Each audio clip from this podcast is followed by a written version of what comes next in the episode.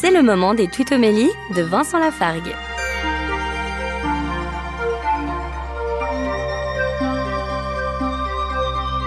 Dans sa première lettre à Timothée, Paul nous dit, chapitre 6, verset 11, Toi, homme de Dieu, recherche la justice, la piété, la foi, la charité, la persévérance et la douceur.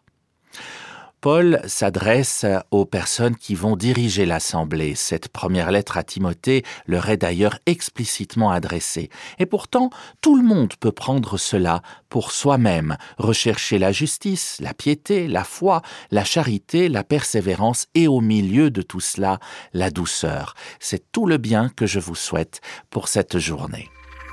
Retrouvez Vincent Lafargue sur sa chaîne YouTube, Serviteur quelconque.